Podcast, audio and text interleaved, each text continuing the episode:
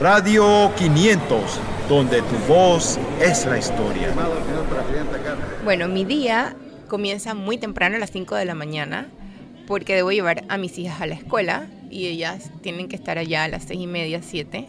Y luego me voy al municipio de Panamá donde laboro como abogada. Bueno, me gusta mucho el área, las áreas revertidas que son las aledañas al canal, porque hay mucho verdor. De hecho, vivo por ahí, pero igualmente disfruto mucho ver todo lo que es la ruta del ferrocarril y me llama mucho también la atención los lugares históricos. De hecho, yo he escrito unas novelas y están basadas más o menos en esos temas. se llama La Rebelión de los Lemures y la hemos presentado aquí en la feria el año pasado. La playa sí me gusta, pero eh, es un poco contradictorio, pero estoy tan acostumbrada a las comodidades de los baños higiénicos y aclimatar las habitaciones y demás, que pienso en playa, pero pienso en playa acompañado de un lugar cómodo.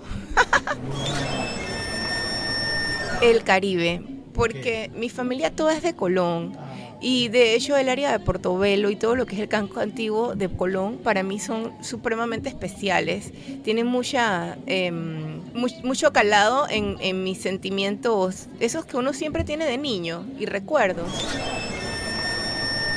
Bueno, nosotros cuando estábamos chicos íbamos mucho a la playa Langosta y obviamente a quien no le gusta Isla Grande, son lugares preciosos. Creo que si pudiésemos concientizar de mejor manera a los turistas y las personas que utilizan esas playas de no ensuciarlas sería excelente, pero por lo demás están súper bien.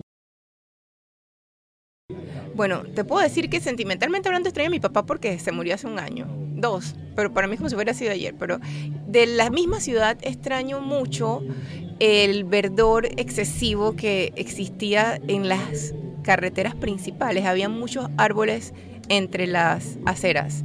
Y también extraño lugares emblemáticos como la Casa Ante, como el Millón en Perejil.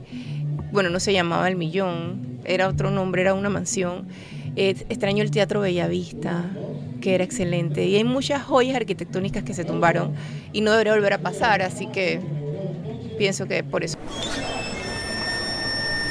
Similitud puede ser en, la forma en que tratamos los padres de criar a los hijos hoy día, pero es totalmente diferente. Es un reto. Eh, la, la, información que manejan los jóvenes hoy día jamás, jamás, jamás se podrá comparar con la información que manejábamos las generaciones anteriores y eso ya no va a cambiar. Así que ser un padre en estos días es una cosa muy seria. Radio 500 donde tu voz es la historia.